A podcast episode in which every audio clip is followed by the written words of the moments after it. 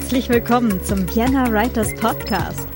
Going Pro, wie das Hobby zur Berufung wird.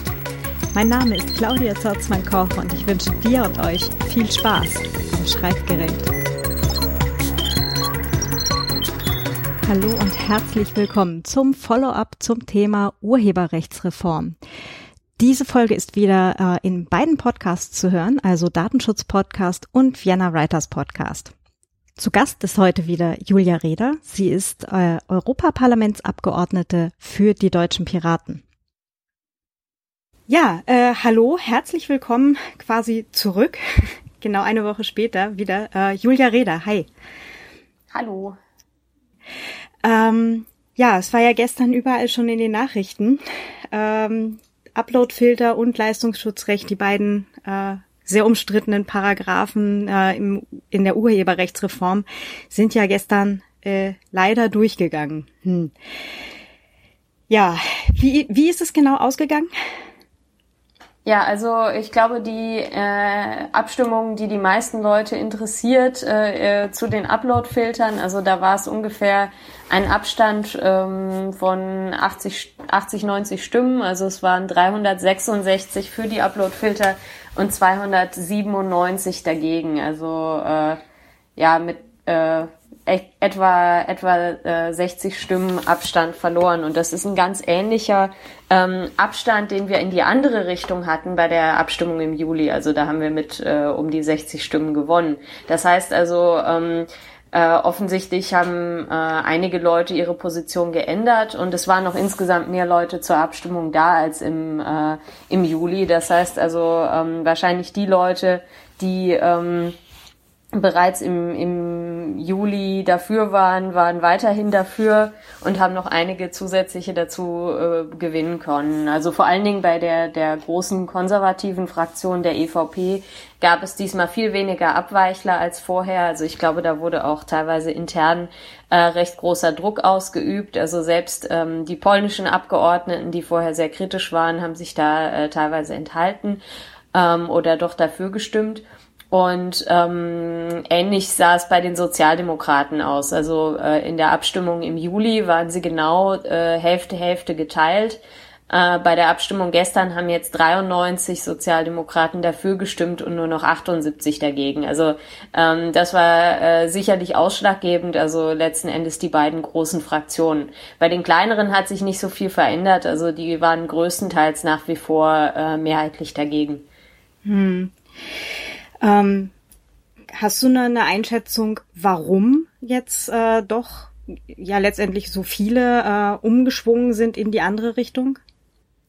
Ja, also ich glaube, es, es hat zwei Gründe. Ich glaube, ähm, einerseits äh, hat es äh, recht massiven Druck von Seiten der Medien gegeben, vor allen Dingen äh, der Presseverlage. Und ähm, gerade Volksparteien kann das natürlich schon relativ stark treffen. Also die sind auf gute ähm, Kontakte zu, zu ihren äh, Zeitungen und so weiter angewiesen. Ähm, es hat teilweise also nicht nur von äh, Zeitungen, sondern auch vom äh, Nachrichtenticker von AFP äh, relativ starkes Lobbying gegeben. Es haben jeden Tag äh, mehrere Veranstaltungen hier im Parlament stattgefunden. Ähm, und äh, insgesamt, also äh, hat sicherlich äh, die die Seite der Rechtevertreter ihr Lobbying über die letzten Wochen nochmal massiv angezogen. Ähm, und ich glaube, das äh, hat doch noch den einen oder anderen überzeugt. Also ich habe auch teilweise ähm, von Kolleginnen und Kollegen gehört, also dass die äh, auch von ihren pa äh, Parteien äh, zu Hause äh, unter Druck gesetzt wurden und äh, die, äh, also die deren Parteien ihnen quasi gesagt haben, sie sollten doch vielleicht dafür stimmen, auch wenn das Ganze nicht perfekt ist. Ähm, aber immerhin haben doch äh, ziemlich viele diesem massiven Druck standgehalten und es ist also äh, wesentlich weniger deutlich ausgegangen, als vielleicht das Endergebnis äh, äh, einen das Glauben mach, äh, macht ähm, weil ähm, also es gibt viele Leute, die zum Beispiel gegen die Upload-Filter gestimmt haben, aber dann am Ende trotzdem nicht die Richtlinie als Ganze ablehnen wollten. Und insofern, also ich glaube, diese Abstimmung über die Upload-Filter ist irgendwie ähm, äh, das, worauf man sich konzentrieren sollte. Und da muss man dann jetzt schauen, also wie kann man es schaffen, ähm, diese äh, etwa 70, 60, 70 Leute, die da umgeschwungen sind, äh, äh, wieder zu überzeugen und ähm, wir stehen ja jetzt auch vor den Abstimmungen im Rat äh, beziehungsweise den Verhandlungen mit dem Rat. Und ähm, es kann durchaus auch sein, dass äh, einige der äh, Versicherungen, die jetzt an die äh, Kritiker gemacht wurden, dass sie doch zustimmen, in den Verhandlungen mit dem Rat auch gleich wieder äh, rausfliegen. Insofern ähm, ja, glaube ich schon, äh, dass wir eine Chance haben, das Ganze im, im Endergebnis noch, äh, noch abzulehnen oder eben äh, während, den, während der Trilogverhandlungen genug Druck aufzubauen, um äh, zu einem besseren Kompromiss zu kommen. Aber äh, einfacher wird das nach dem Rückschlag gestern sicherlich nicht. Nee, nee, ganz bestimmt nicht. Ähm, du sagtest ja gerade, also es ist noch nicht alles verloren. Es ist ja jetzt noch ungefähr ein halbes Jahr Zeit eben über die Trilogverhandlungen eben bis zur finalen Abstimmung dann im Frühjahr 2019. Ähm, gerade quasi ein, ein ganz kleiner Rückblick, weil du es gerade angesprochen hattest. Ähm, es haben ja primär die Verlagshäuser und die äh, Rechteverwerter lobbyiert. Ich habe jetzt äh, relativ aufmerksam eben die Debatte verfolgt. Äh, wer mir in der ganzen Diskussion irgendwie insgesamt gefehlt hat, waren eigentlich die Urheber selber, also die, die Künstlerinnen und Künstler oder halt Autorinnen und Autoren, und auch die Konsumentinnen und Konsumenten. Die, also die sind für, für mich irgendwie in der Debatte, wenn überhaupt, als Störfaktor am Rand vorgekommen. So, und, und die mhm. große Schlacht war irgendwie in der Mitte zwischen, ähm, zwischen den Stellen, wo dann halt auch das große Geld hin und her geht. Ne? Also kam mir das nur so vor oder, oder ist da noch ein bisschen Verbesserungsbedarf? Naja, natürlich, die Gruppen, die mehr Geld haben, die können auch äh, lauter lobbyieren, das ist klar. Also ich glaube, ähm, eine große Schwierigkeit äh, ist an der Stelle, dass ähm, es eben nicht immer so leicht zu unterscheiden ist, also was jetzt Positionen ähm, der Urheber und was Positionen der Verlage sind. Also wenn man sich zum Beispiel anschaut, äh, der Deutsche Journalistenverband, der war ursprünglich gegenüber dem Leistungsschutzrecht extrem kritisch ähm, hat sich dann aber doch dazu hinreißen zu lassen, das äh, Leistungsschutzrecht auf europäischer Ebene zu ähm, unterstützen. Und ähm, mein Eindruck ist, dass das mehr oder weniger eine strategische Entscheidung war, also dass man der Meinung war, naja, das Leistungsschutzrecht kommt eh durch und dann versuchen wir jetzt lieber uns darauf zu konzentrieren, irgendwie für eine fairere Vergütung äh, uns einzusetzen. Aber ähm, ja, also äh, selbst Autorenverbände, die ähm, in der Vergangenheit äh, gegenüber dem Leistungsschutzrecht kritisch waren und die auch wissen, dass es ihnen in Deutschland überhaupt nichts gebracht hat, haben sich trotzdem dafür eingesetzt. Also mh, insofern würde ich gar nicht sagen, dass man die Urheberverbände äh, auf EU-Ebene nicht gehört hat, aber sie haben sich halt leider zu 100 Prozent äh, der Position der großen Medienunternehmen äh, angeschlossen. Hm. Ähm, also ich habe es jetzt halt auch nur äh, notabene von der von der anderen Seite eben gesehen. Es kam eben von quasi jedem Autorenverein, äh, wo ich halt irgendwo auch involviert bin, äh, kamen halt doch äh, massive ähm, ja, E-Mail-Aufforderungen mit, das müssen wir um jeden Preis unterstützen, wir brauchen das unbedingt. Äh, naja, weil es halt in Deutschland und in Spanien auch bisher so gut funktioniert hat. Ne? Ja. Naja, ähm, gucken wir mal, für den Fall, dass das jetzt dennoch durchgehen sollte, es ist jetzt ein bisschen Schwarzmalerei, aber ähm, was würde denn jetzt äh, Leistungsschutzrecht, wie gesagt, das äh, haben wir ja schon gesehen, wo das äh, möglicherweise hinführen kann. Aber gerade auch noch mal zum Thema Uploadfilter, äh, das mhm. ist ja halt. Also ich, ich würde, ich, wenn ich da kurz unterbrechen ja, darf, ich glaube, das, was das Europaparlament gestern beschlossen hat, kann man in keiner Weise mit dem deutschen Leistungsschutzrecht vergleichen. Also es ist wirklich um okay. Dimensionen dramatischer, was da beschlossen wurde. Und Herr Voss hat auch mehr oder weniger explizit gesagt, dass es sein Ziel ist, das deutsche Leistungsschutzrecht zu verschärfen. Also beim deutschen Leistungsschutzrecht kann man zwar sagen, das ist gescheitert und es hat äh, keine der erwünschten ähm, Effekte gebracht und es hat sicherlich auch dem ein oder anderen Nachrichtenstartup geschadet. Aber zumindest also die meisten äh, Webseitenbetreiber wurden persönlich nicht belangt, weil das deutsche Leistungsschutzrecht sich auf Suchmaschinen und Nachrichtenaggregatoren beschränkt. Das tut das europäische aber nicht. Das gilt für alle Online-Dienste. Und ähm, zwar sobald man mehr als einzelne Wörter verwendet. Das heißt also, wenn das europäische Leistungsschutzrecht so kommt, dann werden die Kollateralschäden auch in Deutschland erheblich höher sein, als was wir bisher gehabt haben. Hm.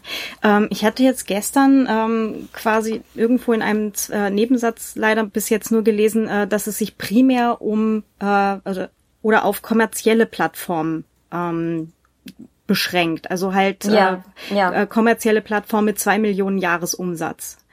Ähm, denkst ja, also du, das ist ein ein Erfolg, der, zumindest den man äh, äh, zwischen Juli und jetzt verbuchen kann, also dass zumindest die nicht kommerziellen Plattformen jetzt ähm, sauberer aus der aus der Upload-Filter-Verpflichtung rausgenommen wurden, weil bisher war es immer so, dass man dann argumentieren musste, ist man jetzt nicht kommerziell oder nicht? Und das ist also das wird gerade von ähm, äh, äh, deutschen Gerichten oft sehr eng ausgelegt. Und dass man jetzt diese Grenze hat, was den Jahresumsatz angeht, ähm, ist sicherlich hilfreich, weil dadurch viele freiwilligen Projekte, die nicht so viele Mitarbeiter haben und die äh, geringen Umsatz haben oder überhaupt keinen Umsatz, ähm, sicherlich äh, irgendwie etwas sauberer aus der Definition raus sind. Aber aus der Nutzersicht ist es natürlich ähm, ja kein so großer Gewinn, weil viel unseres alltäglichen, äh, unserer alltäglichen Internetnutzung sich halt doch auf kommerziellen Plattformen abspielt und ähm, auf denen werden wir dann halt äh, damit betroffen sein, dass ähm, äh, dort Uploadfilter eingesetzt werden. Hm. Das heißt aber, dass zumindest äh, private Blogs oder halt auch Blogs, die man eben selber ähm, halt als Künstlerin, als Künstler betreibt, eigene Webseiten, ähm, beziehungsweise jetzt auch das äh, Fediverse, also Mastodon und so weiter, eigentlich aus der Sache raus sind. Ähm, bei Mastodon ist das eine gute Frage, dadurch, dass es ja dezentral ähm, äh, gehostet ist. Aber ja, also es ist zumindest so, dass äh, die äh, der Anwendungsbereich äh, des Artikels eingeschränkt wurde. Und ähm, äh, was auch eine wichtige Hinzufügung ist, ist, dass es um Plattformen geht, die die hochgeladenen Inhalte bewerben. Also das bedeutet, ähm, wenn man eine reine neutrale Hosting-Infrastruktur zur Verfügung stellt, wo Leute was hochladen können, aber man es selber nicht bewirbt, dann ist das äh, ähm, auf jeden Fall äh, eine Verbesserung. Aber auf der anderen Seite ist dann natürlich auch die Frage, also was genau versteht man unter Bewerben? Also äh, wenn zum Beispiel auf Reddit man die Möglichkeit hat, Sachen hoch und runter zu voten, ist das dann schon eine, eine Art ähm, des Bewerbens der hochgeladenen Inhalte? Also das ist unklar. Ich glaube, es sind nach wie vor viele ähm, Plattformen davon betroffen, die äh, Urheber in keiner Weise ausnutzen. Aber ähm, es ist zumindest eine Verbesserung, dass ein bisschen weiter eingegrenzt wurde, um welche Plattform es eigentlich gehen soll. Wobei man muss natürlich dazu sagen, ähm, die Verfechter dieser Regelung sagen, es geht ja eh nur um YouTube und Facebook, deren ähm, Jahresumsätze liegen im mehrstelligen Milliardenbereich. Also die sind in völlig anderen Größenordnungen als diese Ausnahme, die dafür die allerkleinsten Unternehmen jetzt reingenommen wurde. Hm. Für wen es natürlich auch interessant ist, ist natürlich Wikipedia. Ne? Und da sind ja zumindest der, die Hauptplattform, ähm, was ich gestern auch gehört hatte, könnte ja oder sollte jetzt dann wahrscheinlich auch zumindest mal gesichert sein. Ähm, also bei Wikipedia muss man aber sagen, die sind vom Leistungsschutzrecht zu 100 Prozent betroffen, weil diese äh, Definition ähm, wo äh, es auf kommerzielle Plattformen beschränkt wird, sich ausschließlich auf die Uploadfilter bezieht und nicht auf das Leistungsschutzrecht. Also insofern gibt es äh, für Wikipedia auch in keiner Weise Entwarnung, weil die natürlich ganz massiv auf das Verlinken von Nachrichtenartikeln angewiesen sind. Hm. Ja, okay, also da gibt's eindeutigen Verbesserungsbedarf an allen Ecken und Enden. ähm, Okay, wie geht es denn jetzt weiter? Wir sagten Trilogverhandlungen, äh, da können wir jetzt, also als, als äh, einfache Bürgerinnen und Bürger, herzlich wenig tun. Aber was können wir denn jetzt gerade noch Nein, tun? das, das stimmt nicht. Also äh, die Trilogverhandlungen, also das äh, äh, wird gerne so, ähm, ja, natürlich ist es sehr viel bequemer für die Regierung, wenn die Leute das Gefühl haben, sie können sowieso nichts tun. Aber äh, die Trilogverhandlungen, da sitzen unsere Regierungsvertreter am Tisch. Und ich habe natürlich den Vorteil, dass ich als Abgeordnete dazu Zugang habe und deshalb die äh, Öffentlichkeit auch informieren kann darüber, ähm, was in diesen Trilogen passiert. Aber natürlich können wir da was tun. Also, also Level äh, 1 deinen Blog lesen. Ja, also ich habe das schon mal erlebt. Wir hatten mal Trilogverhandlungen zur Geschäftsgeheimnisrichtlinie und ähm, dort war es so, also dass nachdem das Parlament und der Rat bereits jeweils ihre ähm, Positionen verabschiedet hatten, äh, Journalistenverbände vor allen Dingen darauf aufmerksam geworden sind, dass diese Richtlinie eine große Gefahr für den Whistleblower-Schutz darstellt. Und die haben dann angefangen, gezielt die Öffentlichkeit zu informieren, Lobbying zu betreiben, äh, gerade auch bei der französischen Regierung. Und die haben es geschafft, dass am Ende der, äh, also das Endergebnis dieser Richtlinie Whistleblower freundlicher war als die Positionen von Rat und Parlament. Ich habe zwar immer noch dagegen gestimmt, weil ich immer noch gegen den Schutz von Geschäftsgeheimnissen bin, aber zumindest ähm, ist es durchaus möglich, durch öffentlichen Druck zu einer Verbesserung äh, während des Trilogs beizutragen. Dazu ist es aber eben wichtig zu wissen, was die äh, Position der eigenen Regierung ist im Rat. Also äh, der Rat hat seine Position äh, zur Urheberrechtsreform im Frühling äh, verabschiedet. Ähm, da war es aber so, dass äh, sie äh, durchaus äh, eine relativ große Minderheit hatten, die dagegen waren. Also sechs Länder haben dagegen gestimmt. Und es hat ja auch in der Zwischenzeit in mehreren Ländern Wahlen gegeben. Äh, und es sind neue Regierungen mit dabei, die sich auch anders positionieren können. Also es ist durchaus möglich, die Mehrheitsverhältnisse im Rat zu verändern und auch die Positionen der ähm, Regierungen zu dieser, zu diesem Reformvorhaben zu beeinflussen, indem wir das Thema jetzt weiter in die Öffentlichkeit tragen. Hm. Das heißt also, äh, wo auch immer man ist, äh, auf Social Media oder halt auch, wenn man äh, Zugang hat zu Presse und so, äh, Presseaussendungen machen kann, äh, auf jeden Fall weiter laut sein und weiter äh, das Thema in der Öffentlichkeit halten. Genau. Gut. Alles klar. Ähm, noch irgendetwas, was äh, äh, eine, eine Botschaft, die du gerne allen Hörerinnen und Hörern mit auf den Weg geben möchtest? Also ich glaube, was ganz wichtig ist, äh, die Ergebnisse sind ja öffentlich. Ähm, also äh, wie die Leute äh, zu den Upload-Filtern abgestimmt haben und auch wie sie äh, am Ende zur Richtlinie abgestimmt haben. Ähm, ich habe die auch äh, das Dokument schon getwittert. Ich glaube, es ist durchaus wichtig, jetzt auch zu gucken, also wie haben meine Abgeordneten denn abgestimmt? Ähm, die Leute, die äh, dagegen gestimmt haben, sich auch mal bei denen zu bedanken dafür. Also das ist, glaube ich, äh, einfach ähm, wichtig, weil man hat ja gesehen, dass sich auch also zwischen Juli und jetzt einige Leute ihre Meinung geändert haben. Und es ist schon wichtig, ähm, den Leuten, die sich jetzt auch gegen diesen massiven Druck äh, seitens der Unterhaltungsindustrie gewährt haben, eine gewisse Wertschätzung zukommen zu lassen. Und bei denen, die anders abgestimmt haben, auch einfach mal nachzufragen. Also in aller Höflichkeit. Es hat, glaube ich, keinen Sinn, irgendjemanden zu beschimpfen, den man äh, davon überzeugen will, beim anderen mal, beim nächsten Mal anders abzustimmen. Aber sie eben zu fragen, wie, ähm, ja, wie sie das begründen und so versuchen, mit ihnen zu diskutieren. Hm diskutieren ist immer besser als beschimpfen, grundsätzlich. Ja, ähm, genau. ja, super. Dann ganz, ganz herzlichen Dank, äh, Dank Julia. Vielleicht können wir ja, ähm, wenn es irgendwie was äh, ganz Neues gibt, wenn es größere Umschwünge gibt, äh, da dann auch nochmal äh, eine kleine Infofolge machen, wenn du Lust und Zeit hast. Okay, ähm, alles klar. Dann ganz herzlichen Dank und äh, toi toi toi für ja die Trilogverhandlungen, die jetzt kommen. Danke auch. Tschüss. Ciao. Ja, heute habe ich dazu gelernt. Erstens, äh, es ist für Wikipedia und äh, viele andere Plattformen, die von user-generiertem Content leben ähm, und die jetzt nicht Google und Facebook sind, sondern die halt auch wirklich was Gutes tun äh, oder tun wollen in der Welt, noch nicht vorbei. Ähm, es gibt da noch ganz viel Handlungsbedarf. Und was ich heute auch gelernt habe, dass egal was irgendwer sagt, ähm, nein, es ist jetzt nicht, dass die ähm, Abgeordneten im stillen Kämmerlein sitzen und ab jetzt ist es nur noch ihrer, ihr Job, ähm, die Dinge zu entscheiden. Nein, wir können auch immer noch Einfluss nehmen.